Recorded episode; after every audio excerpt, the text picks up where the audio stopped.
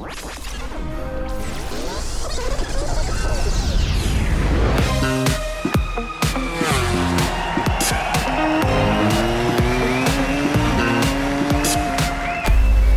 buenas a todos y a todas y bienvenidos a este podcast número 26, a nuestro Cambia el Mapa, eh, después del Gran Premio de Austria que nos dejó una nueva victoria de Albert Arenas que se consolida y de qué manera como líder de Moto 3. La primera victoria en Moto 2 de Jorge Martín que toma fuerza también un poco en la clasificación por el Mundial de la categoría intermedia.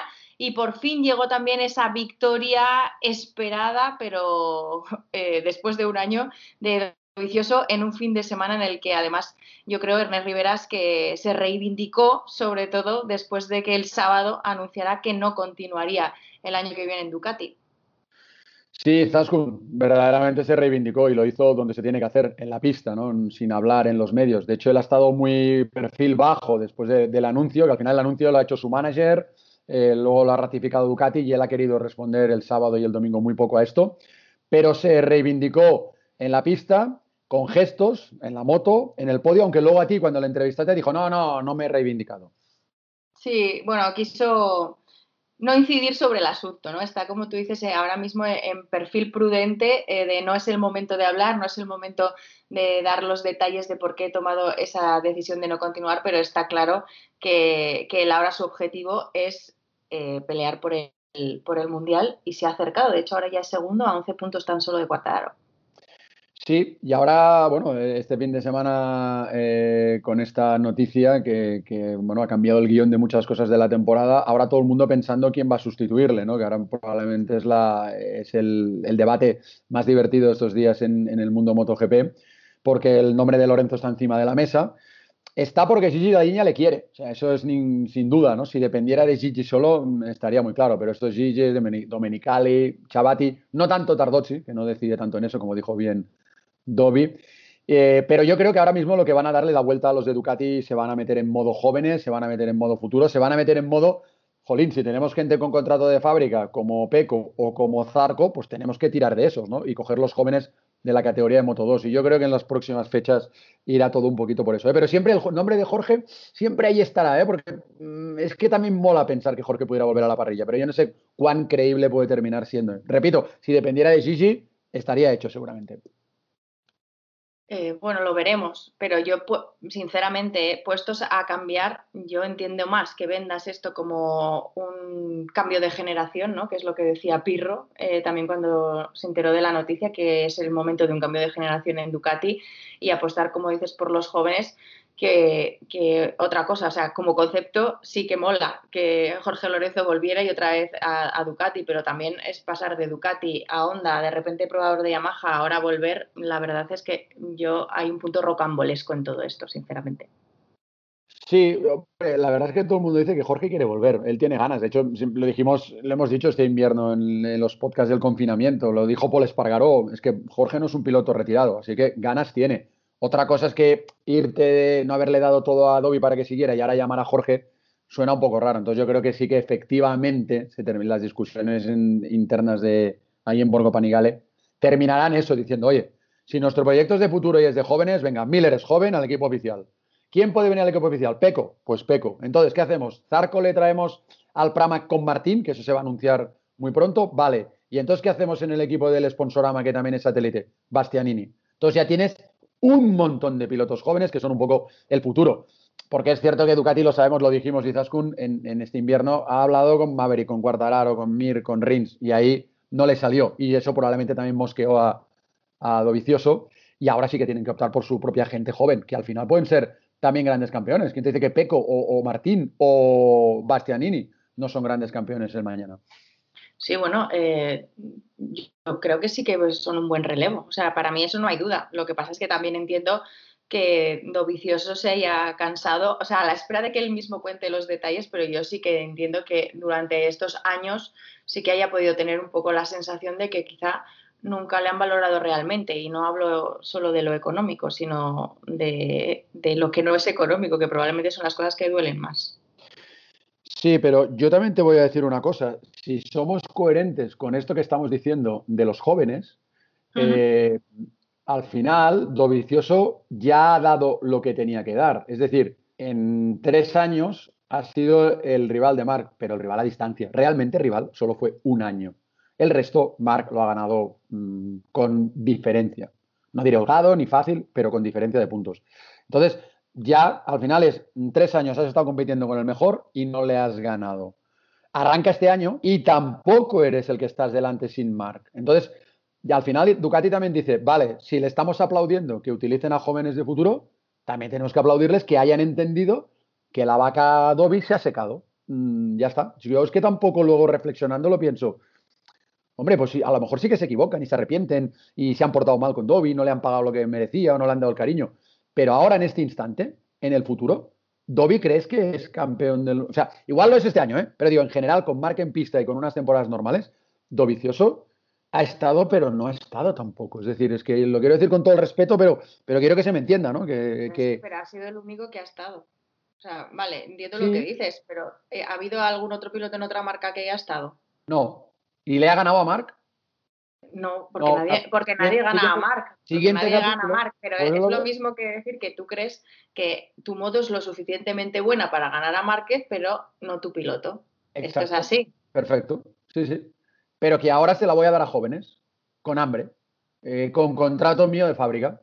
Gente Perfecto, de que pero, estar... entonces esa, esa, decisión, en cualquier caso, ya estaba tomada antes de arrancar esta temporada. Porque si les hacemos caso y no tiene que ver con los resultados deportivos, lo digo porque has dicho de si ves que este año empieza y, y no está ahí delante, no, esto ha tenido que estar tomado antes, porque si no te importan los resultados deportivos, o sea, mientras en invierno, como tú has dicho, todas las marcas estaban eh, renovando antes de empezar la temporada a Maverick, a Quartararo, eh, Honda por cuatro años a, a Márquez, Do, eh, Ducati no estaba hablando con, con Dovicioso, ni tan siquiera hablar, estaba hablando con otros pilotos. Sí, sí. Correcto, porque creían que ya no iba, no tenía más recorrido la aventura con Dovi. Entonces, eh, a lo mejor lo hubieran continuado muy a la baja en dinero, no lo sé, porque eso lo desconozco. Yo solo te digo que el pensamiento, cuidado que además lo, ha anunciado Dobby, ¿eh? que ha sido el que lo ha anunciado. A lo mejor Ducati sí que hubiera dicho, bueno, la verdad si este año me queda campeón y tal, pues a lo mejor sí que le hago dos años, no lo sé. Pero lo que vengo a decir es que si le estamos aplaudiendo esta política de futuro, pues a lo mejor también hay que comprender que aunque no le hayan dado el cariño, a lo mejor en un momento dado no le hayan considerado, no le hayan dado el dinero, pues que a lo mejor realmente, a, lo mejor han llegado a la conclusión de que ya no nos va a dar más. A lo mejor esa es la, es la conclusión a la que han llegado, ¿eh? que yo no digo que, estén, que lo hayan acertado o no, a lo mejor es la gran error histórico de la era Ducati, pero que el, si quieres confiar en jóvenes, pues es el momento. Tus jóvenes, no has podido con Quartararo, no has podido con Maverick, no has podido con Mir, no has podido con Rins, no has podido con los jóvenes contrastados, voy a crear a mis jóvenes. No lo sé. Sí, sí, no, desde ese punto de vista respetable totalmente, pero desde ese punto de vista, entonces en la ecuación no tiene ningún sentido que esté el nombre de Lorenzo. No, exacto, exacto, exacto. Claro. Eh, entonces, eh, ¿a qué jugamos? Pero es que ese nombre lo pone Daliña, porque Daliña está enamorado de Giorgio, porque han hecho grandes cosas juntos en todas las categorías, incluso ganaron en MotoGP, y, en un momento dado también quieren ser resultadistas a corto plazo. Oye, si podemos ganar dos títulos también lo queremos. Porque ahora va a venir lo siguiente divertido. Si este año lo gana el título Dobby, la verdad es que va a ser muy curioso, ¿no? La despedida de campeón del mundo y yéndose de la fábrica. Pero aún así, podrían decir que no les quita la razón, porque sí, vale, ha ganado este título, el título que no está Mark, pero es que tenemos que prepararnos para los próximos 7, 8 años donde Mark sí va a estar. Y ahí no, hemos, no tenemos, este piloto no le tenemos, no es Dobby. Uh -huh. Tenemos que intentar que sea otro. Esta es la historia que, intento comprender, ¿eh? es que intento, solo la intento comprender, no digo, ni la estoy justificando, ni, ni nada de nada, ¿eh? ni me la he inventado yo, digo, solo intento entender por qué han hecho ciertas cosas y por qué ha pasado esto. Sí, sí, en fin, sí. ¿no? sí. desde ese prisma, eh, como marca, mmm, sí que tiene sentido, pero apostando por los jóvenes. Y en cualquier caso, bueno, veremos. A mí ya, eh, la verdad que como historia, digamos, ¿no? Como historia narrativa y, y televisiva, si al final lo vicioso termina ganando este mundial, sería un puntazo, la verdad. Sí, sería, sería romántico, sería, sí. sería, sería, bonito. Y además, y escucha, y otra cosa que te voy a decir, y merecido también, ¿eh? Si lo gana, sí, es, sí. Es, es, o sea, totalmente merecido. O sea, el que lo gane este año será porque al final va a ser el que menos falle, probablemente, porque ya vaya lío que tenemos de, de temporada tras cinco carreras. Eh, y nadie de verdad calzando las botas. A ver si ahora Dobby se ha puesto en la línea, vuelve a ganar este domingo, que volvemos a tener carrera aquí mismo en el Gran Premio de Estiria. Y cuidado ya, si se pone el líder del Mundial, entonces evidentemente ya es otra cosa porque él, él tiene la experiencia que los demás todavía no han demostrado que tengan. Pero, pero sería romántico y bonito, pero te repito, tampoco les quitaría la razón a Ducati, ¿sabes? Es que es un poco el equilibrio en el que se están moviendo. Sí, sí, en eso estoy de acuerdo. En eso estoy de acuerdo. Ahora, totalmente de acuerdo que si está de verdad en la balanza Jorge, que sí lo está en la cabeza de Gigi Daliña, entonces sí que no tiene coherencia. Eh, entonces no tiene coherencia. Si, si se va a Adobe porque apostamos por los jóvenes, sube Bastianini, no sé qué, Miller y tal, y ahora ficho a Jorge, entonces dirás, bueno, entonces vosotros ahora queréis ganar a corto plazo y toda esta milonga de la, del futuro es mentira. Entonces ahí eso se verá también. Bueno, lo veremos. De momento veremos lo que tú dices, si es capaz de repetir victoria aquí este próximo domingo y, de, seguir recortando distancias o incluso eh, auparse al liderato del Mundial. Porque, bueno, ayer eh, eh, nos queda... Vamos a hablar primero de lo deportivo, ¿te parece? Porque, claro, luego ayer vivimos un día de sustazos con mayúsculas. Yo la verdad es que todavía tengo el cuerpo revuelto, pero o, quieres que lo digamos ahora y nos lo quitamos de encima, porque cada vez que vemos las imágenes hablamos de ello. Pues venga, sí, sí, sí, mm, vamos a Bueno, ah, este es el podcast 26, que podríamos decir, mira, el podcast Dani Pedrosa en casa de KTM, eh, pero no, ha sido, es el podcast del día después de, la vida de, dos pilotos, porque ayer, podíamos, ayer rozamos la tragedia, o sea, es que no, no lo quisimos decir mucho en la transmisión, pero al final ya no solo ves las imágenes de la, de la transmisión, pero ahora ves las fotos, que es la misma imagen pero congelada, y dices, bueno, la cara de Valentino en el box lo dice todo. Cuando volvió al box, se sentó, miró la repetición y dijo, ¿cómo? ¿Qué, me ha pasado rozando? ¿Qué proyectiles me han pasado rozando? Ayer era un día de, podía haber sido un día más negro de la historia de las motos, de verdad. Sí, sí, ayer, bueno, fue terrible la caída de Zarco y Morbidelli y claro, las consecuencias de cómo pasaron esas dos motos entre Maverick Viñales y Valentino Rossi, que, bueno, que sinceramente se salvaron de, milagro. Y la cara de Rossi, como tú dices, estaba desencajado en el box, lo decía todo. Em, yo luego, cuando le entrevisté, eh, bueno, hablando sobre esto, le dije, no sé si crees en algo superior, pero entiendo que desde hoy sí. Y, bueno, hablaba de, pues eso, de que efectivamente, claro, se, se, pasa miedo, pero para mí sobre todo fue me parece muy bestia lo que hacen los pilotos porque, o sea, en la siguiente curva de eso, de, esas imágenes, o sea, de ver que te pasan motos por delante, piezas volando por encima de tu cabeza, hay una foto de Maverick Viñales que incluso tiene las dos manos soltadas del manillar para taparse la cabeza como un acto reflejo. O sea, cuando está a más de 200 eh, kilómetros por hora, es que es, muy bestia, pero es que en la siguiente curva siguen apretando hasta que sale la, bandera roja, porque es lo que les lleva a hacer su instinto, ¿no? Pero también me parece todavía más salvaje que después de que te haya pasado eso, que estás en el box desencajado, que ves las repeticiones que todavía creo que son más impactantes, eh, y digas, eh, ¿cómo hago ahora este clip mental para volver a pista? Y yo le digo a Valentino, ¿cómo podéis hacer eso? ¿Cómo lo, has hecho? Y, me, y su respuesta literal que si queréis la podéis escuchar en, el Twitter de, Dazón España.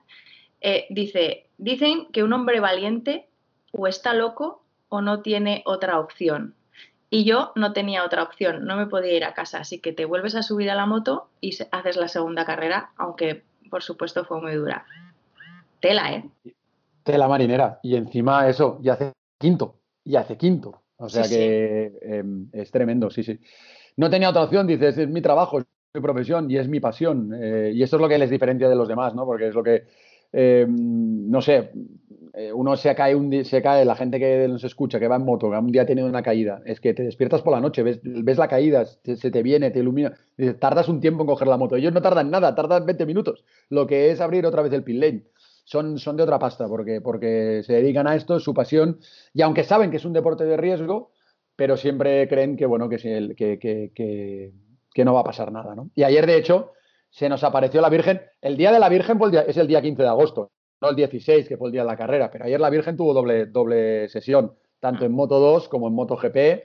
Y, la verdad es que apareció la Virgen, el ángel de la guarda, el, los, a los arcángeles, los apóstoles, el ratoncito Pérez y, Pepito Grillo. Se apareció todo el mundo y el espíritu de, de Marcos Simoncelli, de verdad, porque es que fue una cosa muy, muy, muy, muy bestia. lo que sí, vimos sí, porque en Moto 2 también, después de la caída de Bastianini, que se quedó ahí en, medio de la pista, él se retiró pero su moto y, se empotró contra su moto Siarin, que, que bueno, es que es eso, que también ya podemos dar gracias, sí, sí.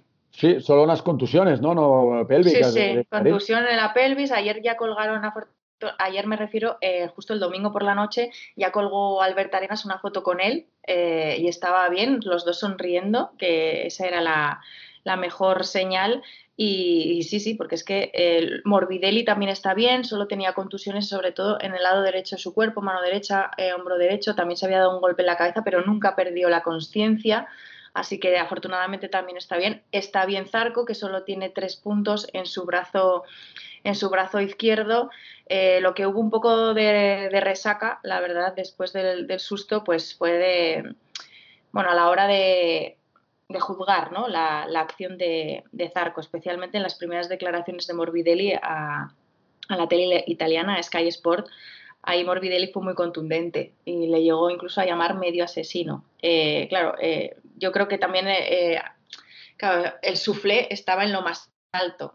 Valentino Rossi en ese momento llegó a decir también a la tele italiana que, que Zarco había frenado así adrede delante de, Morbidelli. Luego, cuando ya le entrevistamos nosotros, justo venía de hablar con Johan Zarco, Valentino Rossi, me dice, perdona el retardo, pero estaba hablando con, con Zarco y ahí enseguida me dijo, me ha prometido que no lo ha hecho adrede, que eso ya es importante.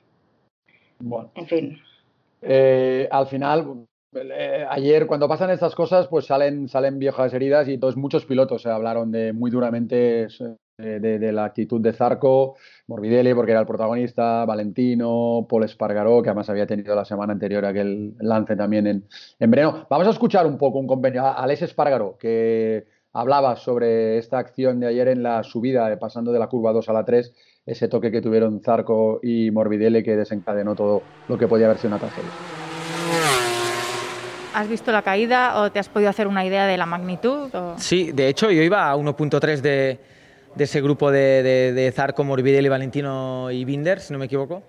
Y lo primero que, tengo que decir es que es muy difícil esa curva, ¿eh? o sea, es realmente complicada. Llegamos a 330, al ir detrás de la otra moto, cuando haces la curva detrás de tantas motos, eh, la carga aerodinámica viene, va, viene, va y hace que se mueva muchísimo el, el semimanillar se abren las pastillas, es muy difícil esa curva a las primeras vueltas eh, y hay que tener un poco de, conciencia, no hace falta ir al 90% del riesgo en esa frenada, sobre todo las primeras vueltas con los demás y yo creo que solo aprendemos eh, después de que pasen cosas así. Pero lo de que no hace falta ir al 90% lo dices eh, por Zarco. Sí, es que siempre el mismo, es que o sea, cada piloto hacemos una cosa, hacemos otra, tenemos nuestro... Yo ayer tuve un problema con, con, Danilo, otro día le pasará a otro, pero lo que no puede ser es, es el riesgo, o sea, en cada vez que hay una acción con un piloto, una caída, eh, que sea el mismo. Eh, no, no, a mí me da la sensación de que hay algunos pilotos, entre ellos Johan, que, que piensan el 100% en ellos mismos. Y en MotoGP, en una curva tan peligrosa como esa, Puedes pensar un 70% en ti, en tus intereses, en adelantar, pero un 30% en el otro piloto. No puedes encerrar a un piloto 330 por hora. Eh, y lo más importante de hoy es que yo iba detrás de Valentino. Si la moto esa le impacta, hoy es uno de los peores días de la historia de MotoGP, sin duda. Así que lo más importante es que no, no haya pasado nada. Gracias, Alex. Gracias. Lo dicho que después del sustazo me voy a quedar con el mensaje de todos los pilotos, independientemente de opiniones puntuales, pero con el mensaje de hoy tenemos que estar agradecidos, tenemos que estar contentos de que no haya pasado nada, así que afortunadamente ha sido así. Y como todos ellos, después de esas reflexiones, en lo que se centraban es en lo deportivo, ¿no? Y entonces, volviendo a lo deportivo, Ernest, hay que resaltar eh, el papel de Suzuki eh, en un circuito en el que, bueno, de estos que dices, mm, este no es mucho para la Suzuki, pero vamos, ahí estuvieron incluso dos Suzuki peleando por el podio, aunque Rins tuvo, tuvo una, una caída cuando iba ya a intentar adelantar a Dovicioso cuando era cabeza de carrera, pero fue Mir el que por fin acabó en el podio, su primer podio en MotoGP, y además no se quiso conformar con ser tercero, ¿eh? ahí al final apretó y adelantó a Miller para acabar segundo.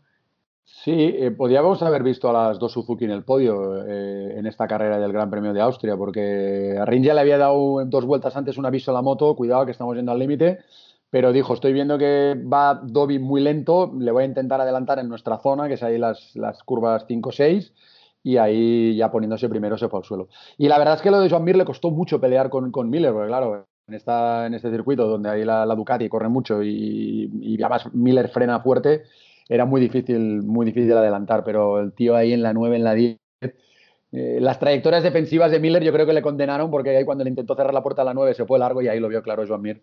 Se metió para... Este por fin ya. eh, Se lo merecía igual hace tiempo ya Mir, pero, pero por fin ya este primer podio en MotoGP.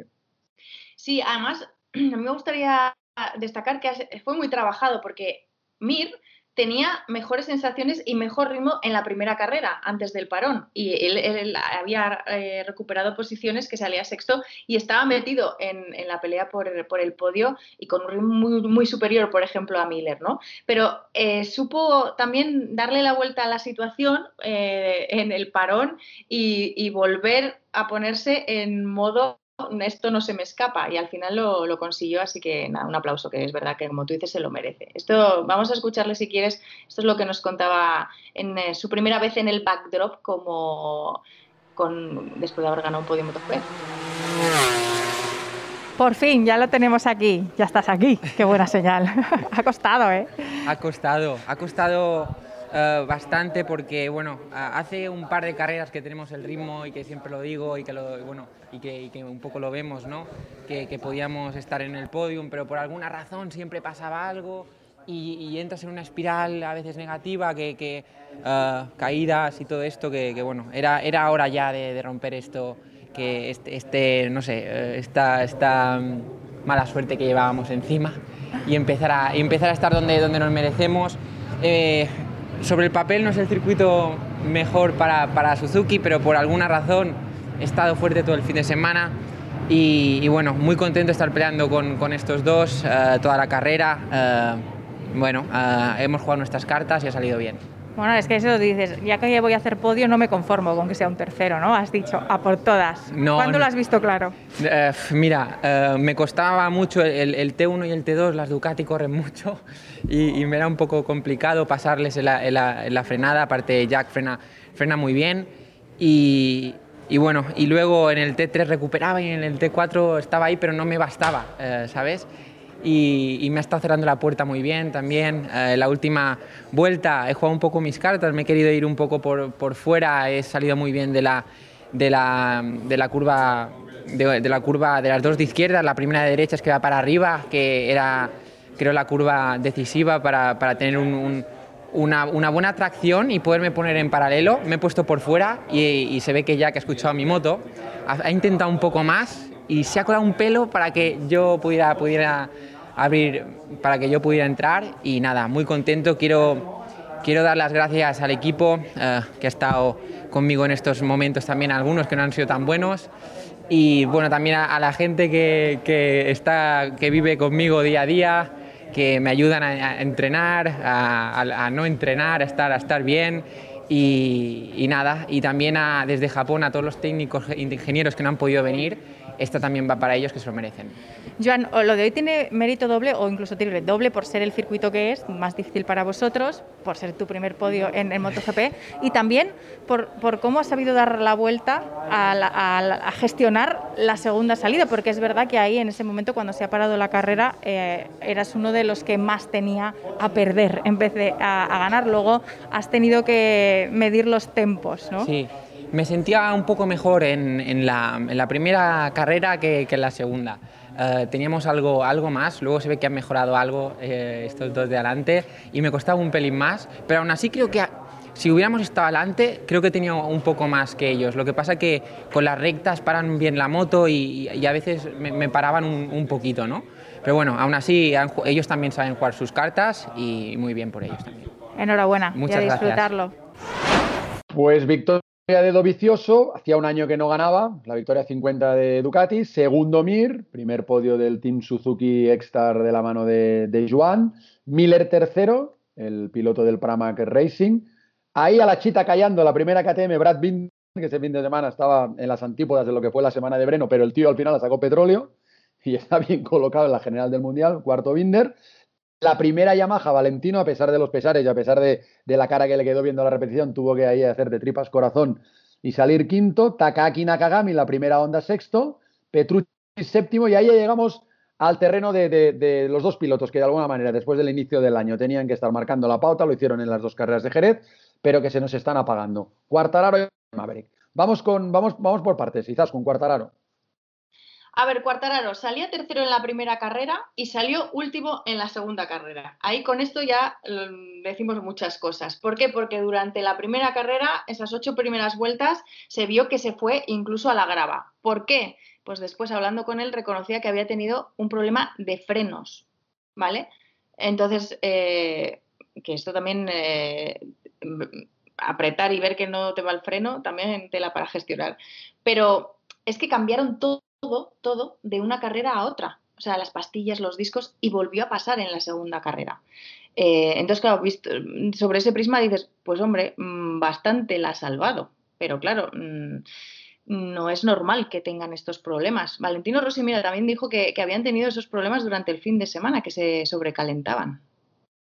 Aquí también, también pasa muchas veces que cuando la moto te hace un Jimmy, de eso que se empieza a mover, a mover, a mover, que nos pasa también en la bajada de Japón, de la recta de atrás, cuando se mueve tanto, ahí se abren un poco las pastillas y entonces eh, hasta que no vuelve a coger, el susto es morrocotudo. Y, pero bueno, es este como si le entrara aire en el conducto y tienes que, darle varias veces para que desaparezca y funcione. pero de hecho, en los últimos años Brembo eh, está bueno, ha desarrollado y ya lo, usan muchos pilotos. El primero fue Dovicioso, eh, un sistema para evitar que esto pase o que pase lo menos posible. Pero en cualquier caso le volvió a pasar con la otra moto después de cambiar Claro.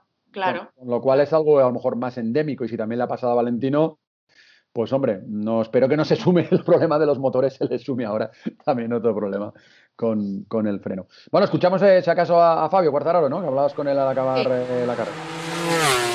Has pasado de salir tercero en la primera carrera, pero perder muchas posiciones, ahora me cuentas por qué, a después salir último, cambiar el neumático y eso sí, remontar, pero entiendo que no era esto lo que esperabas.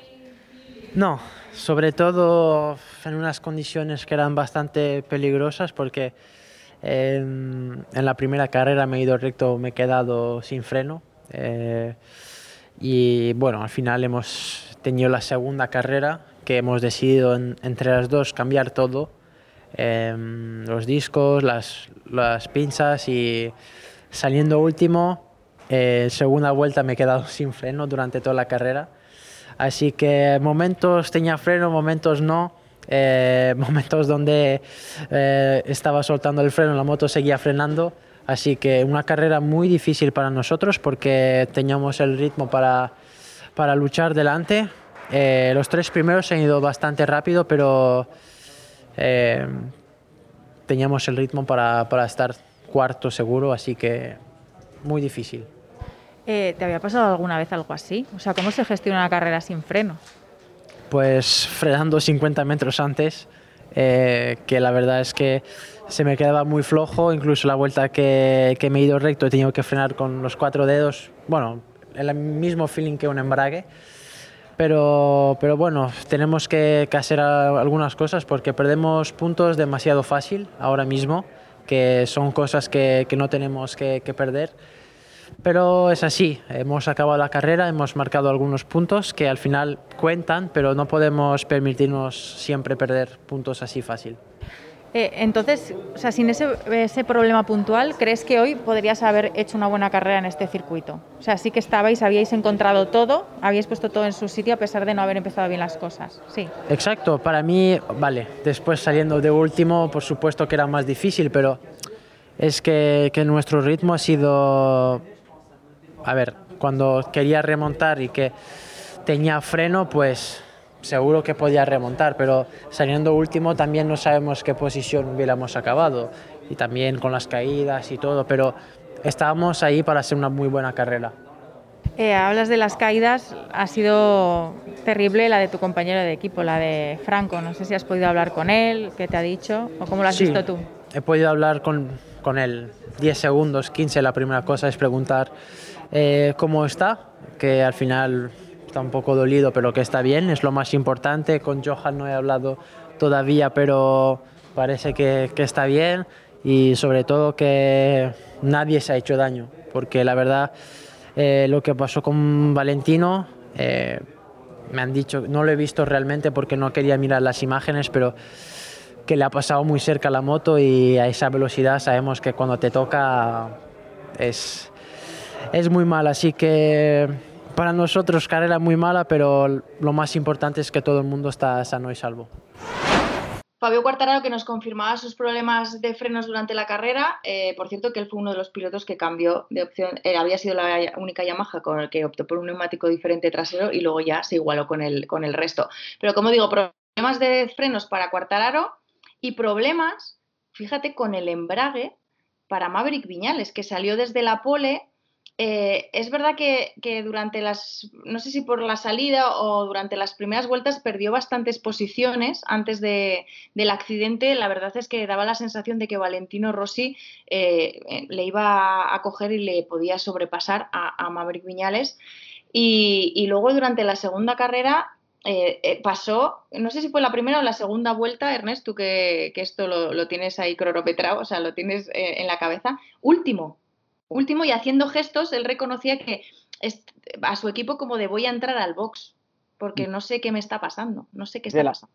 Ya fue, fue último la primera vuelta, ya, o sea, el primer paso por mí fue, fue último ya ahí eh, reiteradamente, prácticamente hasta la vuelta 7, y entonces luego ahí empezó a coger un poquito de ritmo. Eh, lo, dijo Carlos Checa en la transmisión, ¿no? Al final esto lo ven los pilotos, eh, dice, esto es el embrague, porque, porque al final, mm, claro, el embrague solo lo usan para salir, pero claro, hay la salida, hay varias salidas, la salida de la warm-up lab, la salida de la carrera, se paran, la salida de la sighting lab, la salida otra vez de la warm-up lab, la salida de la carrera. Si de alguna manera has estado sobrecalentando el, embrague, hasta solamente el embrague, solamente el engranaje que, que, patina, solamente se va, va, a volver a su estado natural yendo despacio. Y es lo que tuvo que hacer Maverick. Tuvo que ir despacio mucho rato atrás de todo hasta que vio que ya empezaba eh, el tema a, normalizar y luego pudo remontar hasta la décima posición. Sí, vamos a escucharle si te parece, porque además eh, le pregunto y explica muy bien a partir de qué vuelta empieza a volver a tener eh, las sensaciones y, también, bueno, cómo, vivió él todos los problemas que, fue teniendo y si así se puede o no pelear por el Mundial. ¿Qué ha pasado en la segunda carrera para que de repente estuvieras último? Sí, hemos tenido un problema en la moto y bueno, pensaba en entrar a box, pero luego me he quedado en pista tratando a ver si se resolvía y al final se ha resuelto y al final he podido adelantar algunas posiciones y ir hacia adelante, pero complicado luchar así, ¿no? Muchos problemas, dos carreras seguidas con problemas en la moto. Veremos, pero sinceramente, por lo que estoy contento es que al final tenía buen ritmo, me estaba rodando como, como Dobby a final de carrera y eso era lo interesante. Así que hay que mejorar que la siguiente, ya esta semana tenemos otra carrera aquí en Austria y lo podemos hacer bien otra vez. ¿Qué problema has tenido? Bueno, sobre todo la salida, ¿no? Básicamente problemas con el embrague. ¿Pero se ha quedado enganchado? Sí, no patinaba. Patinaba, me he dado tres vueltas con el embrague patinando y no, realmente no se podía hacer nada. Al final ha venido así, he intentado sacar el máximo provecho de lo que teníamos. Hemos sacado cinco puntos, que no está mal. Al final también Fabio estaba ahí justo delante mía. También ha fallado bastante. Y hay que seguir trabajando y siguiendo e insistiendo, que insistiendo es cuando se va a sacar las cosas. ¿Y a partir de qué vuelta has dejado de tener ese problema? Sí, a la vuelta 5 o 6. Pero después ya, una vez te encuentras con las Ducati, Honda, era complicado adelantar. He adelantado rápido, pero luego me he encontrado con Bradal y para, para no investirle me he tenido que ir recta. Y después ya ha sido complicado. Pasar a Pirro me ha costado una barbaridad. Pero bueno, es algo que sabemos con nuestra moto, ya lo sabemos aquí, hay que salir primero, si no sales primero estás en problemas. En la primera carrera me encontraba bien, realmente, iba poco a poco, ¿no? guardando el neumático y pensando en, el final de carrera para atacar, pero bueno, al final no, no hay excusa, hemos fallado hoy en, problemas técnicos y hay que resolverlo, porque llevamos dos carreras fallando cuando podría haber sido una buena carrera para nosotros. ¿Y, ¿Y, has cambiado, habéis cambiado algo de la moto? De la primera carrera no. Y no. habías tenido ningún indicio de nada parecido. O sea, ha aparecido de repente esto. No es por, por, nada que tenga que ver ni con el sistema de salida ni nada. No. No, no, no, El sistema de salida funcionaba bien, no, no había ningún problema. Ha sido un problema más técnico de, de motor que nada más. Eh, tu llegada al box hoy ha sido, o sea, has llegado hecho por, por Llegado llorando, llorando, de la rabia. Es que no, no puedo hacer nada más que, que tener rabia dentro de mí, es normal, ¿no? Al final me veo con posibilidad de estar luchando por, por estar delante, por ganar la carrera, de ritmo. Siempre hago un trabajo espectacular todos los días y cuando llega la carrera siempre hay problemas. Veremos, hay que trabajar duro, hay que insistir, hay que buscar otra manera de hacer funcionar la moto y, y seguir, ¿no? Hemos visto que, que ahora mismo los- las otras marcas están un paso por delante y hay que, hay que nadar fuerte, hay que nadar fuerte porque realmente no pienso mucho en el título, pero está ahí. Estamos a, a 18 puntos o 19. Quiero decir que se, se puede, ¿no? Y si quieren hacerlo hay que reaccionar ya y dar un golpe fuerte y seguir, y seguir hacia adelante, ¿no? No podemos hacer estas carreras. Realmente nuestro nivel está para estar mucho más adelante. Eh, mantienes que has corrido con las revoluciones del motor todo. Sí, sí, todo normal. Incluso al pararse la carrera he podido correr con más potencia y de hecho gracias a eso he podido pasar a varios pilotos, ¿no? Y eh, la moto funcionaba bien, es solo que hemos tenido ese problema y he perdido, me he quedado el último en, la- en tres rectas. Eh, eh, donde sí has tenido suerte es Sí. eh, con lo que ha pasado, con la caída Sí, horrible sí. de Zarco y Morbidelli y ya, es que, o sea, lo habéis esquivado no, no, sé ni cómo. Hemos pasado por un hilo. Pero bueno, contento de que tanto Valentino como yo estamos bien, que eso es lo importante. Y pienso que Johan y Morbidelli también están bien. Y al final eso sucede en las carreras y bueno, todos lo sabemos, esta curva 3 es peligrosa. Espero que no llueva la fin de semana que viene porque en agua será muy peligroso. Gracias, Maverick. Gracias. Gracias. Pues afortunado fue Maverick Viñales también, porque la moto pasó mucho más cerca las del accidente de Zarco y de Morbidelli, de, la cabeza de Rossi, pero él también estaba ahí, efectivamente. Esa imagen que se le ve que suelta los semimanillares y se tapa la cabeza es, es tremenda.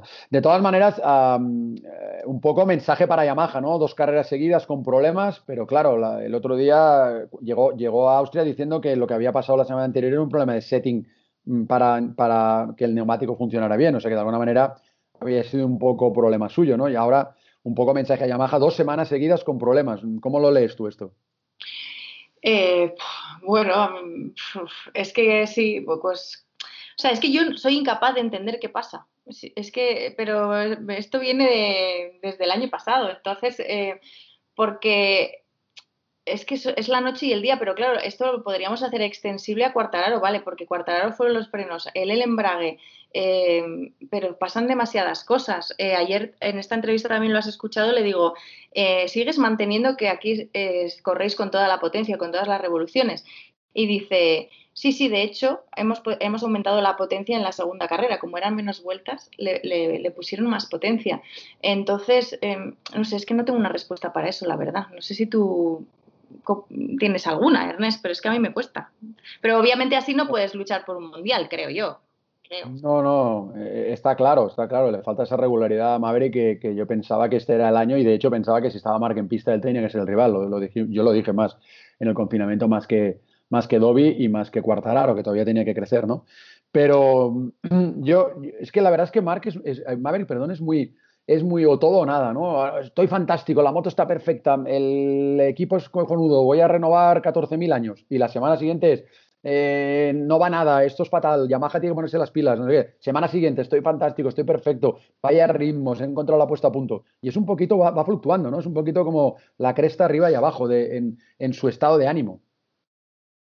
Sí, y, y el sábado era la versión esta que dices de súper optimista, de claro, se había, es verdad que se había llevado la pole y en, en un circuito en el que nunca una Yamaha se había llevado, se había llevado la pole, pero es lo que te transmitía era eso, ¿no? Eh, lo que tú dices de confianza máxima para estar peleando por esa carrera. Mm.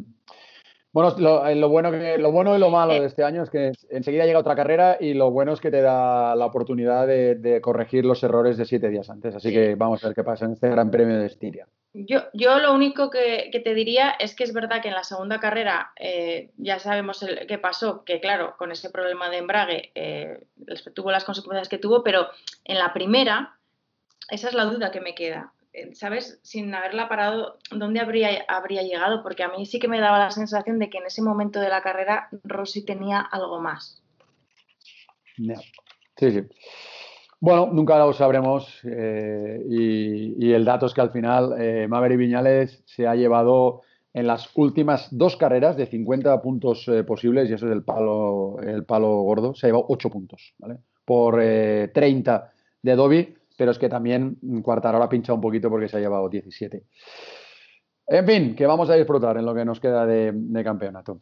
Y hoy al final el tema KTM aquí, estaba claro, si no se para la carrera, a lo mejor tenemos a otro ganador KTM, porque Paul Espargaró cuando pararon la carrera ocho vueltas llevaba medio segundo de ventaja y estaba en modo depredador.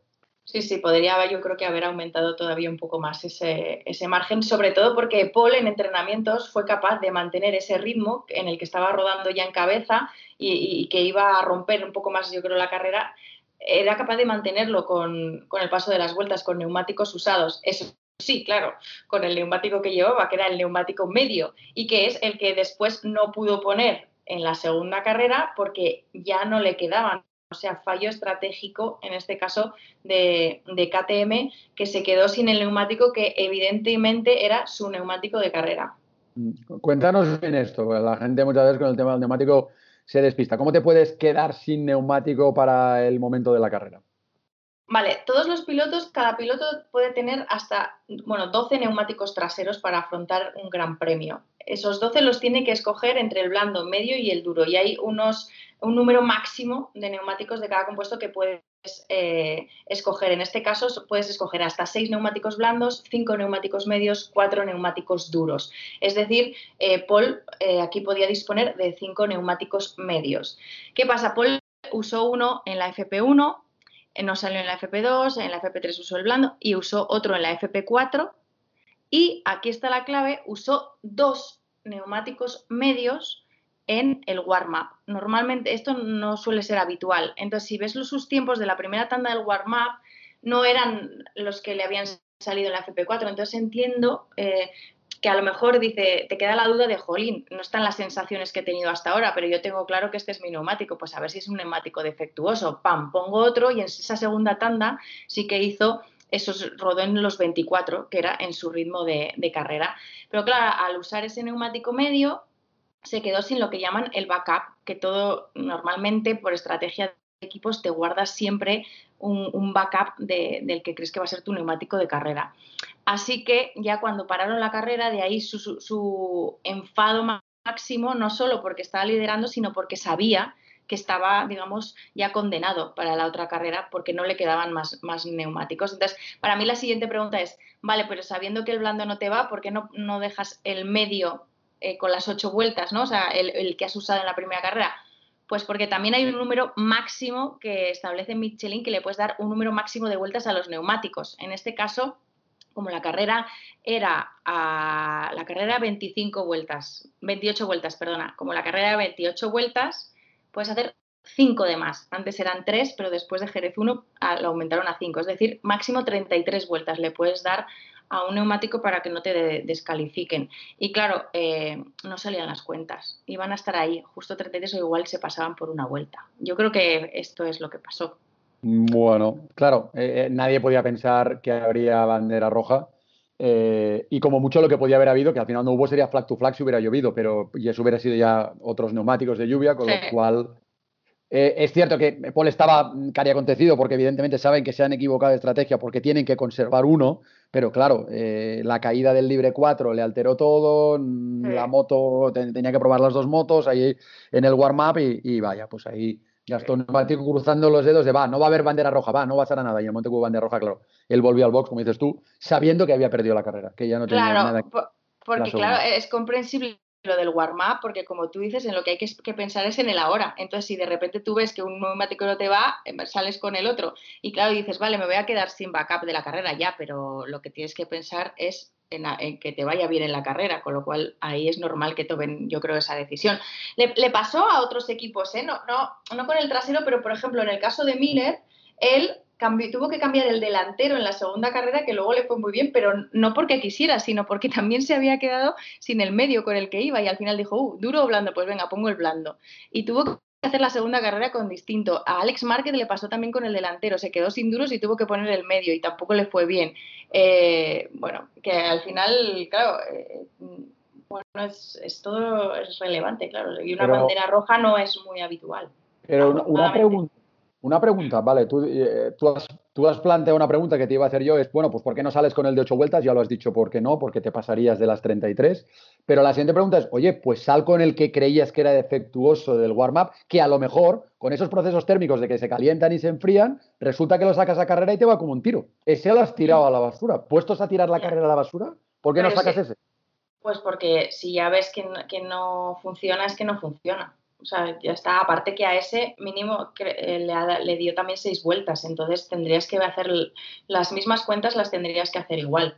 Porque claro, tú dices, la carrera se, se paró con ocho vueltas, sí, pero en realidad ahí habías dado eh, once vueltas. O sea, la Sighting Lab, la Warm Up Lab, las ocho de carrera, más en la nueve fueron la que volvieron a box, si no me equivoco. ¿Vale? Y luego tienes que calcular 20 vueltas de la segunda carrera, pero que son otras dos más, porque también es la Sighting Lab y la Warm Up Lab. Entonces, eh, ya te digo, ahí no, había mucho margen. Si tú ya le habías dado a un neumático 8 vueltas, no salen las cuentas. La carrera de Paul estaba condenada por lo del neumático y luego encima en una curva se fue largo, llegó Oliveira, se tocaron, las imágenes no explican demasiado bien qué pasó. Yo creo, con, con Carlos Checa lo comentábamos, lance de carrera, incluso iba demasiado abierto Oliveira. Oliveira cree que era un poco más culpa de Paul, pero bueno, al final eh, Paul no pudo terminar, Oliveira tampoco, lance de carrera yo creo, y vamos a escuchar si acaso ya a Paul Espargaro que nos diga él cómo, cómo vio este domingo de carrera. ¿Qué ha pasado de la primera a la segunda carrera? No sé si ha sido solo el cambio de neumático o ha pasado algo más. Sí, hemos, ha sido un error estratégico del fin de semana. Eh, nos hemos quedado, usábamos el neumático medio trasero, que era el que me ayudaba mucho, sobre todo en las frenadas, y he utilizado dos esta mañana porque teníamos que probar las dos motos después de la caída del FP4 de ayer. Y nada, me he quedado sin neumático trasero el neumático de backup que teníamos para, para el segundo run. Esperábamos que esto no pasara, que no hubiera ninguna bandera roja, que no era muy complicado. Y luego para la segunda carrera ya he tenido que salir con el blando y ya sabía que no, que no teníamos nada, sabía que estaba muerto. Por eso estaba tan enfadado ¿no? después de la primera carrera, porque sabía que, que nuestra oportunidad se había escapado otra vez. Eh, bueno, entonces se ha cumplido, eh, no sé, pero no sé si esperaba sufrir tanto como ha sufrido desde el principio de esa segunda carrera. El problema es que no lo sabíamos, porque con el neumático blando lo máximo que habíamos hecho era los runs del quali, solo había hecho el quali, así que es, neumáticos blandos tenía muchos, porque solo los utilizaba para el, para el entreno cualificativo y, y, y como ha llovido teníamos muchísimos, eh, pero claro, al tener que trabajar con el neumático medio me ha obligado a, utilizar muchos, ¿no? Y, no, no, no, teníamos una moto preparada para este neumático y yo no sabía cómo funcionaba este neumático más de tres vueltas. Y cuando llevaba cinco, seis, siete vueltas, eh, no, no, no podía pilotar, me iba largo y era imposible parar la moto. Después ha venido esa caída, además con Oliveira. Eh, no sé, primero dame tu versión. Sí, bueno, sinceramente eh, hemos estado comprobando la data porque al ser piloto KTM, pues eh, yo no sabía muy bien qué ha pasado porque le he visto venir muy rápido y bueno, los dos parece ser que nos hemos ido un poquito largos, pero él ha visto la oportunidad de, entrar dentro y luego cuando hemos acelerado hemos chocado los dos. Bueno, conozco a Miguel, estoy convencido que, estoy convencido que no, que no me ha visto. Miguel es un tío muy limpio que piensa mucho las cosas antes de hacerlas y Creo que sinceramente esto ha sido un, lance de carrera, no nos hemos visto ni yo a él ni él a mí y hemos colisionado y nos hemos caído. Eh, bueno, sí, él, la reflexión que hacía es que él siempre intenta analizar si podía haber hecho algo diferente, que ahora mismo no cree que no podía haber hecho nada diferente para, para, evitarlo, que tú sí que te habías abierto un poco más en esa curva y que mm. quizá le podías haber visto. Bueno, yo estaba encima de la línea blanca, mucho no podía hacer, o sea, mucho no me podía más ir de la pista, pero pero lo dicho, ¿no? Creo que, que, sí que el fin, de pasado, el fin de semana pasado fueron otro caso muy, muy distinto, pero hoy sabiendo cómo es Miguel y después de ver toda la data con el equipo, hemos llegado a esa conclusión, así que creo que hoy sí que ha sido un lance de carrera y bueno, una, una, pena por todo en general, ¿no? No, no estamos teniendo nuestras últimas carreras, son las dos últimas que hubiéramos podido hacer resultados muy buenos, pero bueno, hay que ser positivos en los peores momentos y hay que levantar cabeza porque viene otra vez este circuito que se me ha dado muy bien y que voy muy rápido y tengo muchas ganas de volver a subirme a la moto. Lo bueno es que hay aquí una, una carrera la semana que viene y también yo creo que en, en global se puede considerar que hoy en pista han tenido mucha suerte. Sí, Con bueno. Lo que ha pasado, me refiero con Zarco y Morbidelli. Sí, sí, sí, sin duda, sin duda. Eh, uf, he visto la acción de pasar la moto por delante de Valentino y aquí ha usado una vida. Quiero decir que ha estado muy, muy cerca y nada, ha sido una suerte que después de la acción de Johan pues no haya pasado más nada y que creo que Morbidelli está bien, así que todo correcto. Y otra KTM, Ernest, en este caso la de Jorge Martín. Bueno, claro, mejor dicho, otro piloto KTM, que no una KTM, porque este año las KTM de Moto2 ya todos sabemos que son Calex. En cualquier caso, Jorge Martín, súper contundente victoria, su primera victoria en la categoría intermedia, además eh, dominando. En este caso también las dos carreras a las que se tuvieron que enfrentar los pilotos de, de Moto2 por ese accidente de Bastianini. Sí, a Jorge le podía haber pasado lo de Paul, de haber liderado la primera y después de la bandera roja tener problemas en la segunda carrera, pero no. Eh, Jorge tenía el ritmo. De hecho, se pasó el fin de semana diciendo, no sé, estoy como en la zona, ¿no? En esos momentos que no sabes, te sale todo bien y no sabes muy bien explicar cómo se pueden mejorar las cosas, porque no hay nada a mejorar, porque todo te sale fluido, en el flow que dicen los jóvenes, y realmente hizo un fin de semana muy, muy bueno. Se merecía ya esta primera victoria en Moto 2, y de hecho, contigo al acabar en el, bueno, primero la entrevista en inglés y luego contigo en el backdrop, un poco también se reivindicó un poco de, bueno, ya necesitaba ganar, me habían criticado. Eh, a veces dicen cosas los pilotos que a mí me llaman la atención y digo, eh, a mí no me suena nada que alguien se haya metido con Jorge Martín. Seguramente él sí que es consciente, ¿no? Igual que, por ejemplo, el año pasado cuando Marc Márquez reivindicó a Alex Márquez, oh, digo, yo no tenía tanta noción de que él se le había criticado tanto. Pues esto un poco lo mismo, y a lo mejor viene por lo de Ducati, ¿no? Como todo el mundo ya estamos dando por hecho que solo falta el anuncio, porque es así, de que va a subir a MotoGP el año que viene en el Pramac, a lo mejor sí que alguien dijo, bueno, bueno, mucho Pramac, mucho MotoGP y todavía no ha ganado nada, ¿no? Y a lo mejor eso sí que lo había escuchado Jorge, no sé. Eh, a mí también me sorprendió, de hecho, por eso en la entrevista del backdrop se lo, se lo pregunté. Lo que pasa es que ahí tampoco quiso, digamos, personalizar. Si quieres, le escuchamos y luego valoramos su, su victoria y también el cambio de líder en la categoría. Enhorabuena por esa primera victoria en el Moto 2. Hoy lo has hecho todo bien por partida doble, buena salida y en las dos carreras dominando. Sí, bueno, no ha sido nada fácil, la verdad. En la primera sí que lo tenía más controlado, pero la segunda carrera hemos cambiado la goma adelante eh, para tenerla un pelín más fresca, aunque fuesen esas cinco vueltas, pero desde la vuelta de, de formación ya notaba que adelante se me estaba cerrando y ya, bueno, asustado ¿no? por, por qué podía pasar, pero bueno, la verdad que ha ido bastante bien. Eh, Marín al principio ha conseguido aguantarme y, y, me ha hecho la vida un poco difícil, pero he conseguido hacer un gran ritmo.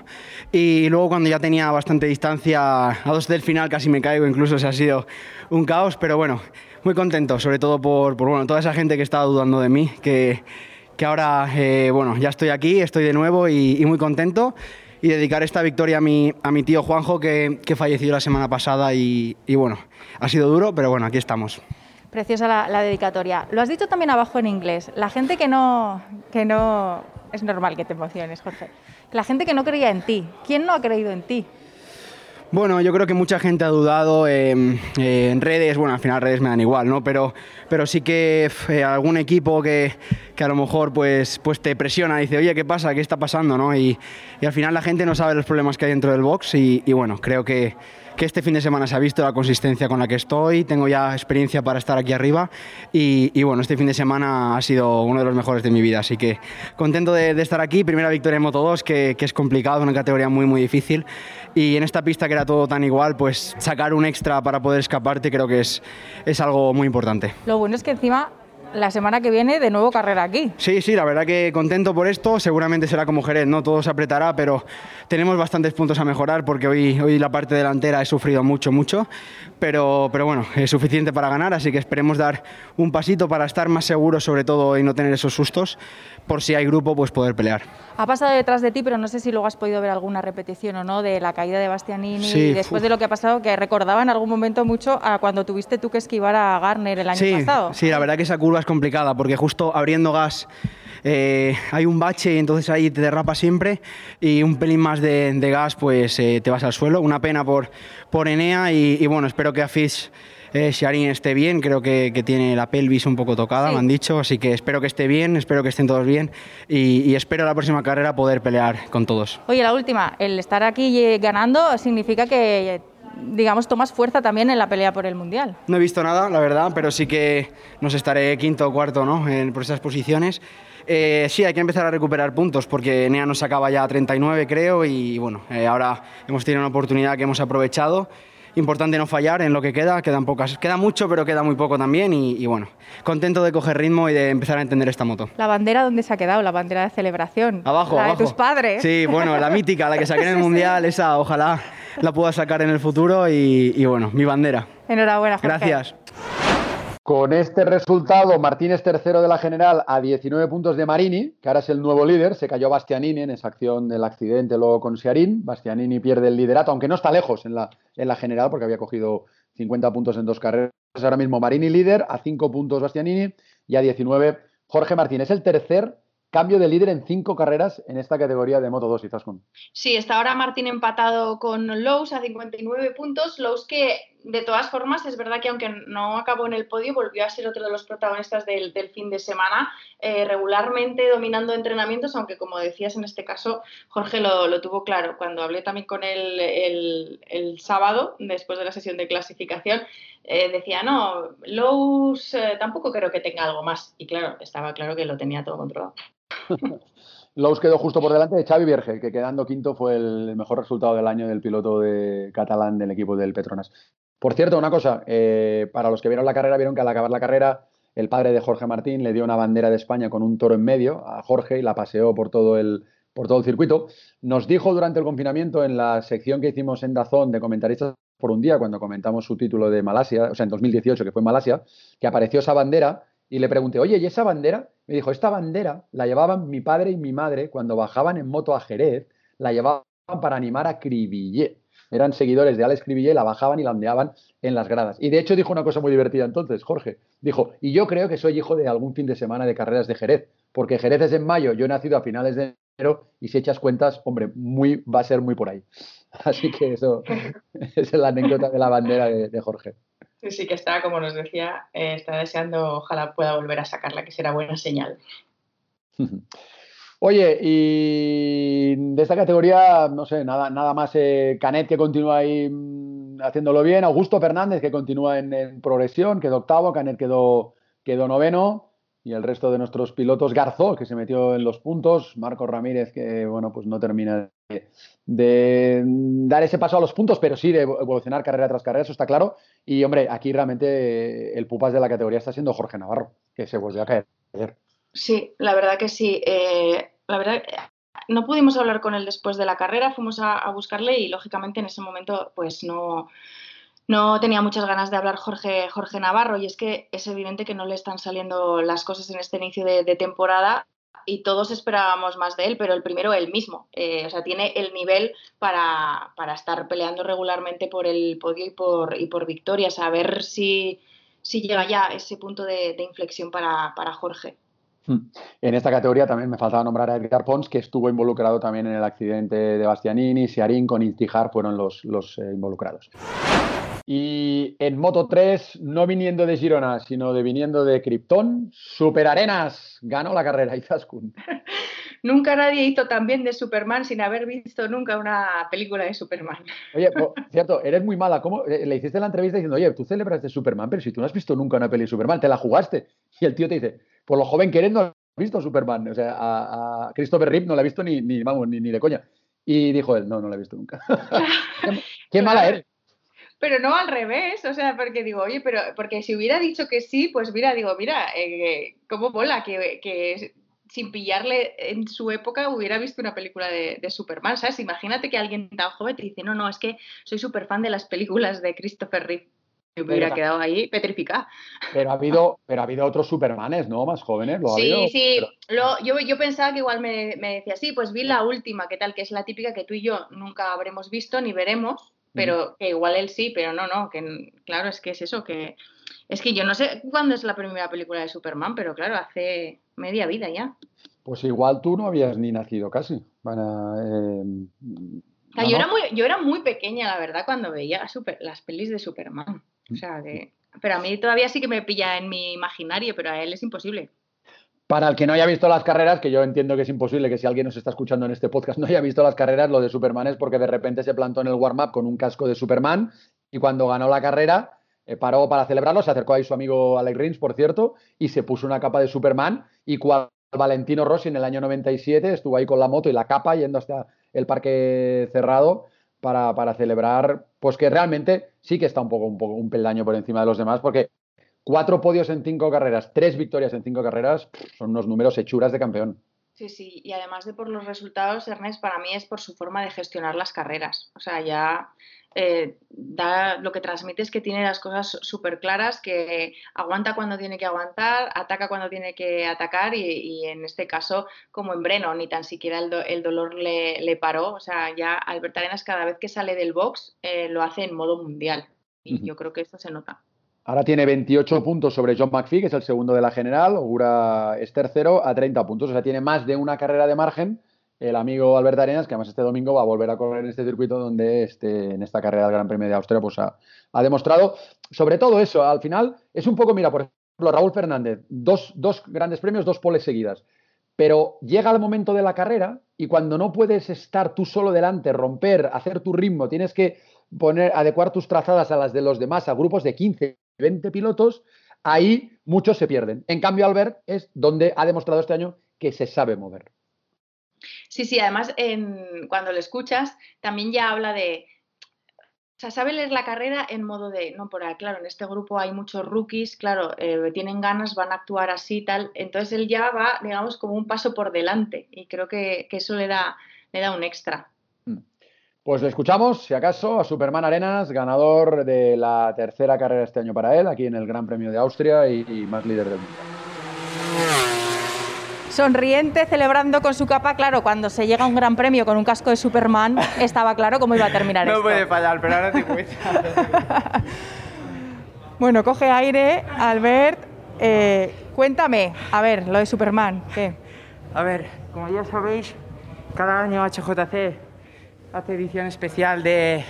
Pues tocó Wasowski, tocó Capitán América.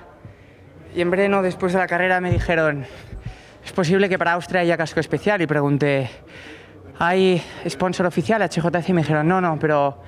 Y yo, uy. Y bueno, vamos a ver porque no quiero meterme más presión de la cuenta.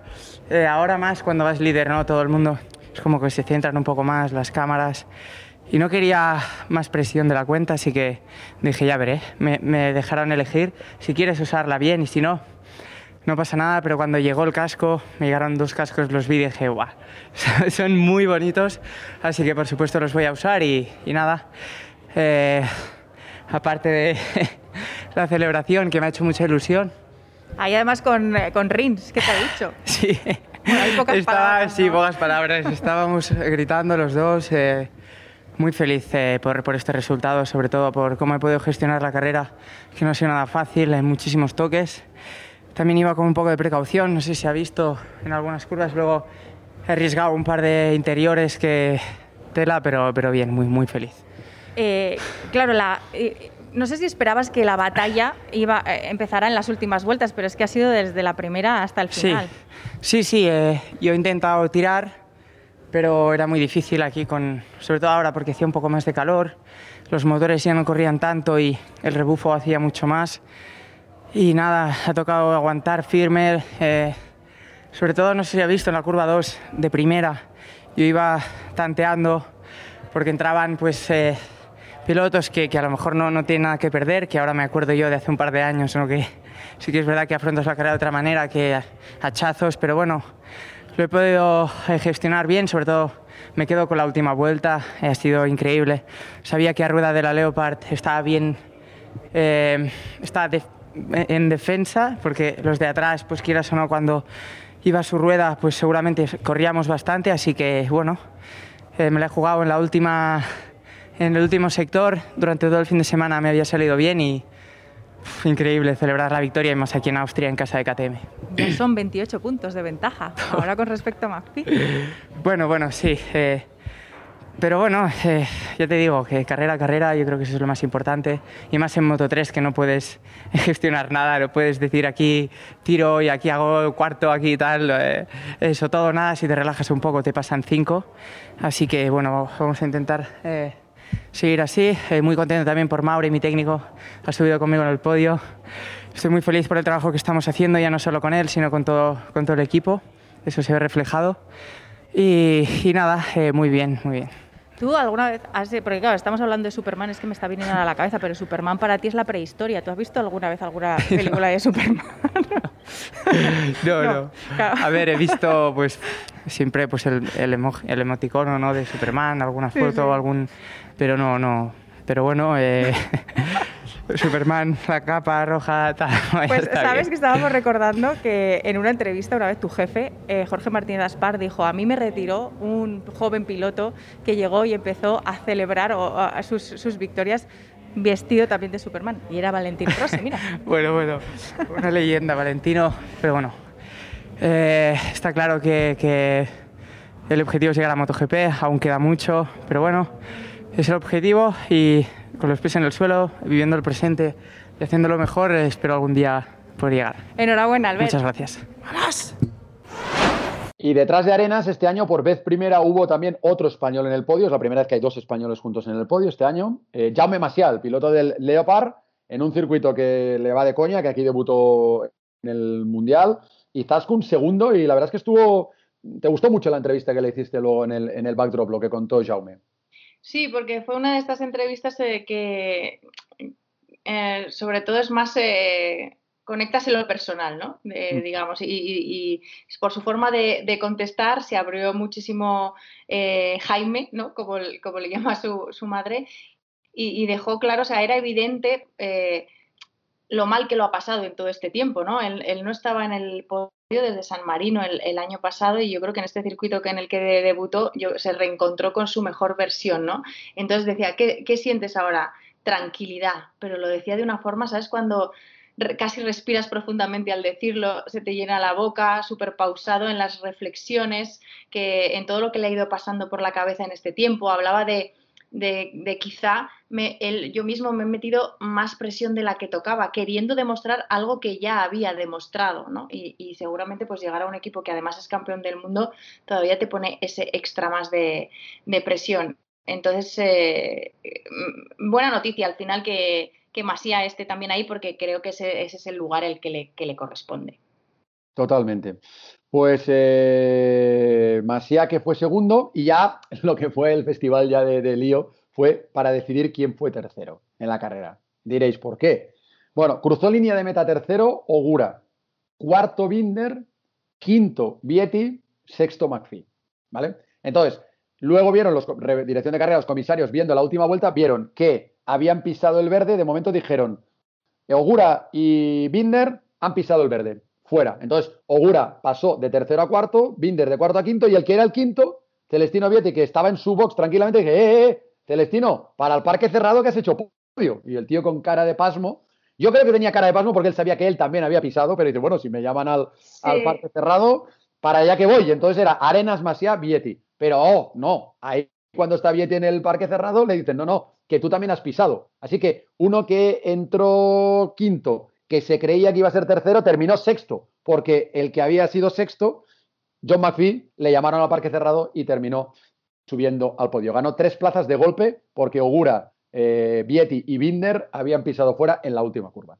Sí, y Vietti, la verdad es que su cara cuando llegó al box estaba hecho polvo antes de que le dijera lo del podio y, luego al ir al podio también. Entonces, yo ah, tengo la duda de si es lo que tú dices, de que sabía que había pisado el verde, o es que le pudo, porque claro, él aquí el año pasado le pasó algo parecido, o sea, se quedó cuarto mm, por nada, por un suspiro con respecto a Prácticamente en la línea de meta y también se quedó ahí rozando, acariciando el podio. Mm. Vietti. Eh, y te digo una cosa, es que te digo una cosa más, es que la regla de la última vuelta de pisar el verde se aplicó en Misano, después de aquella batalla que tuvieron Augusto Fernández con. ¿Con quién era? ¿Con, con qué piloto de Moto 2 eh, tuvo? Ah, Dijan Antonio, con Dijan Antonio. Que en la última curva Augusto pisó el verde y entonces la gente dijo que pisara el verde, en que según momento te da ventaja, ah, pero si no he pisado cinco veces, dijeron, vale, pues en la última no se puede pisar. Pues mira, si esa regla se hubiera aplicado aquí el año pasado, Vietti hubiera tenido el podio, porque en la última vuelta hizo récord de la pista McPhee pero se lo quitaron porque había pisado el verde y le terminó ganando por milésimas, con lo cual si la regla de esto hubiera sido antigua del año pasado, a Vietti le hubieran dado un, podio el año pasado aquí. Así que los dos años le ha perjudicado. El año pasado por no haber regla y este año por haber regla. Exacto. Sí, sí, pero, pero en las imágenes se veía clarísimo que pisaba, que pisaba el verde con las dos ruedas, además. Y, además, y te voy a decir una cosa, luego estuve viendo la transmisión del final de la que está colgado muchos trozos de las carreras en, el podcast de Dazón y estuve viendo cómo lo había narrado y, y, además ahí, tú, ahí me influiste tú, porque tú cuando, cuando, cuando quieres decir que hay mucha gente que hace una cosa, ¿qué dices? Dice, yo digo todo. Topichi, topichi. No, no. Toperri. No, tú dices todo pichi. Todo pichifu, sí, sí, sí. La abreviatura es pichi, sí, correcto. Entonces ya, ya me vas, me vas introduciendo esa terminología y yo dije, última curva y tal, y todo pichi al verde. o sea que ya, vi que ahí había lío. O sea, no me di cuenta quién pisó, pero dije, aquí todo pichi, iba a decir pichi fu, pero dije, no, me corté y dije pichi al verde. Sí, sí. En fin. Lo dijiste además cuando estaba en cruzando la meta y enseguida dijiste, pero yo me lo voy a guardar porque puede haber cambios. Sí, sí, no, no es que hubiera uno, sino varios. Sí, sí. Hubo varios. Eh, pues nada. Que, bien visto, bien visto. y por cierto, vi otra cosa. Ahora, mira, cuando, cuando vuelva al circuito este jueves, lo volveré a mirar porque hubiera jurado que Dovicioso se movió en la primera salida. Es que lo hubiera jurado. Mira, eh, tienes razón, porque yo estaba en el muro a la altura de Dobby, ¿vale? Para la salida, porque siempre si hay hueco me meto para ver la salida de alguien y en este caso la, de Dobby. Y sí que se movió, o sea, te lo digo, se movió. Lo que pasa es que como tú dijiste debía ser antes de la luz del semáforo, por eso no le sancionaron, pero moverse, eh, tienes razón, lo viste bien, se movió. No, si se movió antes tienen que sancionarle. Yo creo que yo, ya apagaron y rápidamente se movió, o sea, ya debía estar la luz apagada, porque si es antes lo hubieran sancionado. Hmm. sí, sí. Eh, pero, y hubiera sido relevante, porque le hubieran hecho hacer dos long laps y eso significa que sales el último, o sea, hubiera salido como cuarta en la segunda carrera, porque si hubiera parado la carrera de manera roja, yo hubiera salido el último. Hombre, es relevante que hubiera tenido que, relevar, que, volver en la remontada Dobby. O sea, que quiero ver esa imagen porque, sinceramente, y luego otra, que luego resulta, los lunes las redes están llenas de fotos, capturas, que a veces pienso, ¿cómo no las ven los comisarios? Eh, Miller, en la última curva, peleando con Mir, tiene las dos ruedas en el verde las dos. Entonces, eso es sanción. O sea, Mir, ya le ha pasado, ya bien, pero entonces a Miller también habría que sancionarle, ¿no? O sea, tendrías que hacerle perder una posición y quedar, y quedar cuarto y el que venía por detrás, Binder, subir al podio. O sea, eh, eh, es así, ¿no? Entonces, yo no entiendo a veces por qué. Eh, a ver, quiero entender muchas veces que decimos, en esta curva donde ha pisado el verde no es una curva en la que saques ventaja, que es lo que decíamos de Maverick, que lo dijimos en Jerez, ahí nos saca ventaja, ahí es como pisar la arena o la hierba. O sea, ahí no saca ventaja. Ahora, en la curva 10 de, Austria sacas ventaja, porque ahí es donde penalizan a la gente. Entonces, ahí estaba en el verde las dos ruedas de Miller. Es una cosa que es que no la comprendo, sinceramente. Ya. Bueno, Bueno, mira, pues ya les has puesto tarea. Ya, pero ahora ya no vas, no vas para atrás. Es decir, que, si realmente es así, eh, no le van a quitar ahora la plaza a Miller, se la van a dar a Binder, pero, pero realmente eh, los penaltis son penaltis. Si es mano en el área, oye, pues pitas penalti, aunque vayas 5-0, ¿sabes? Eh, entonces, eh, no sé, no, lo sé. A veces es que lo, intento justificar, muchas veces me escribe gente, me dice, oye Ernest, mira esta imagen, ¿qué, dices a esto? Y lo intento justificar con lo de Maverick en Jerez, mira, esta curva no sacas ventaja, esta no es la que dirección de carrera pone la lupa. Pero es que la, eh, de, Miller ya no tengo argumentos, sinceramente los tengo. Y quiero ver lo de Dovicioso. Tampoco tengo argumentos si realmente se ha movido. Eh, no sé, a mí es que me, me dio la sensación, a lo mejor estoy equivocadísimo, luego lo veo y digo, equivocado, como tantas veces me equivoco en las transmisiones, pero, pero me dio esa sensación. A mí desde abajo también me dio esa sensación. Y lo de Miller no lo he visto, pero buscaré la foto. Vale. Y ahora solo déjame decir una cosa, porque como hemos hecho el repaso de todas las categorías de Moto 2 y Moto 3 y hemos nombrado a todos los españoles, no lo hemos hecho en MotoGP, que nos hemos quedado con los de arriba. Eh, Iker Lecuena, noveno, por fin, por fin. ¿eh? Estaba contento Iker, sí, sí, porque era, es la primera carrera que consigue acabar desde que está en MotoGP y bueno, acabarla dentro del top 10, de aplaudir. Y luego Alex Espargaró un décimo, que no es muy buen resultado, la verdad, la primera Aprilia. Eh, y Alex no, Pero esperaba sufrir en este circuito, es lo único que, se puede decir. Y, un detalle, Alex Márquez, eh, lo dejamos que había sido décimo tercero porque habían sancionado a Bradley Smith por exceder el límite de la pista en la última vuelta. Eh, pero al final hubo una rectificación y al final le han quitado esa penalización a Bradley Smith porque no debían estar las dos ruedas y Alex Márquez no ha quedado décimo tercero, aunque si entráis, eh, eh, eh, exacto, no ha quedado décimo tercero, sino que ha quedado décimo cuarto. Nada, una tontería, pero bueno, es un punto en el mundial y es, es un dato. Lo importante es que Alex continúa en todas las carreras en los puntos. Que eso, dentro de la crisis ahora mismo que hay de onda, yo creo que debe ser la única noticia positiva de, ver a alguien que va progresando carrera a carrera. Sí, lo que pasa es que, por ejemplo, así como él, digamos, que podía estar satisfecho con la primera carrera, eh, la segunda la calificó de decepcionante. Eh, porque dice que cree que se han estancado los, los domingos y, bueno, ese es su, objetivo, ¿no? ¿no? Dar otro paso más en modo, en modo carrera. Y no lo consiguió en la segunda. Bueno, Tito Rabat que quedó fuera de los puntos y tenemos que, hablar de, de Marc Márquez. ¿Sabemos alguna cosa más de Marc en esta recuperación de larga duración? Pues eso, que, sigue ahí mordiéndose las uñas en el sofá. No, creo que no se muerde las uñas, pero recuperándose y con, con, calma. O sea, el objetivo número uno es que el hueso se consolide 100% y si hasta que eso no pase no volverá. Y con esto quiero decir que ojalá vuelva en San Marino, pero que si no puede volver en San Marino no, no vendrá en San Marino. O sea que esa opción tampoco está descartada. esperemos que la recuperación continúe viento en popa. Una cosa que mucha gente también se ha fijado y me han mandado fotos con lupa es que la foto que colgó ayer él viendo la carrera en, Dazón eh, se le veía como la mano más vendada o algo así. O sea que todo el mundo decía, mira, mira aquí, le veía ahí la mano entre el codo y tal, y, realmente también la gente se fija en todo en las fotos. Dice, ¿me has visto esto? Y digo, pues era normal, ¿no? En la recuperación.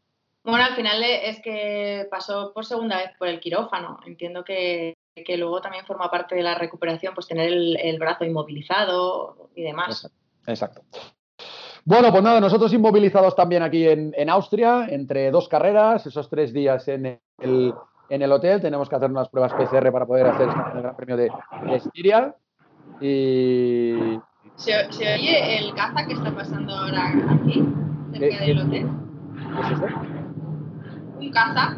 Sabes que, bueno, eh, al lado del circuito de Spielberg está el aeródromo y luego también varios cazas hacen esa exhibición que hacen cada domingo antes de las carreras y tal, pero que es que cada día hay varios cazas que, bueno, que despegan, sobrevuelan y luego vuelven aquí al aeródromo. forma parte también de la tradición aquí. Bueno, pues nada, que gracias por mutear ahora el cazar para despedirnos, que este jueves ya estamos de nuevo en el circuito de Spielberg, el viernes a partir de las 9 de la mañana con los entrenamientos libres, ya todo el fin de semana en Dazón, ya sabéis los directos asociados a las transmisiones a partir del sábado antes de los cronometrados. Vuelve la Red Bull Rookies Cup también, que este fin de semana ha sido perfecta para los nuestros, con dobles victorias, tanto el sábado como el domingo. Y en los raíles de la zona, todos los contenidos, las entrevistas, eh, ver el reportaje de, de, de, Dobby que ha ganado esta semana, ver los de Mark, ver eh, el raíl de, de que aquí en el verano del 99 fue cuando entre Austria y Breno le mojó ya la oreja a Dujan. Muchas cosas para, para combatir el calor también de, las horas más duras del verano. Y eso, nos vemos ya de nuevo en esta sexta prueba del año. Y mira, puestos a recomendar también seguir las redes de, Dazón en Instagram y también en, Twitter, que ahí podéis tener todas las entrevistas que hacemos a los pilotos y que a lo mejor no todas no entran en, nuestros programas eh, en directo, pero ahí podéis escucharles a todos, que siempre es interesante. Pues muchas gracias. Nos vemos ya eh, a la vuelta de la carrera del Gran Premio de Estiria, que es una nueva denominación este año, que es la región en la que estamos aquí, esta región donde la ciudad de Spielberg, donde está el circuito propiedad de Red Bull. Muchas gracias a todos y un beso grande. Gracias.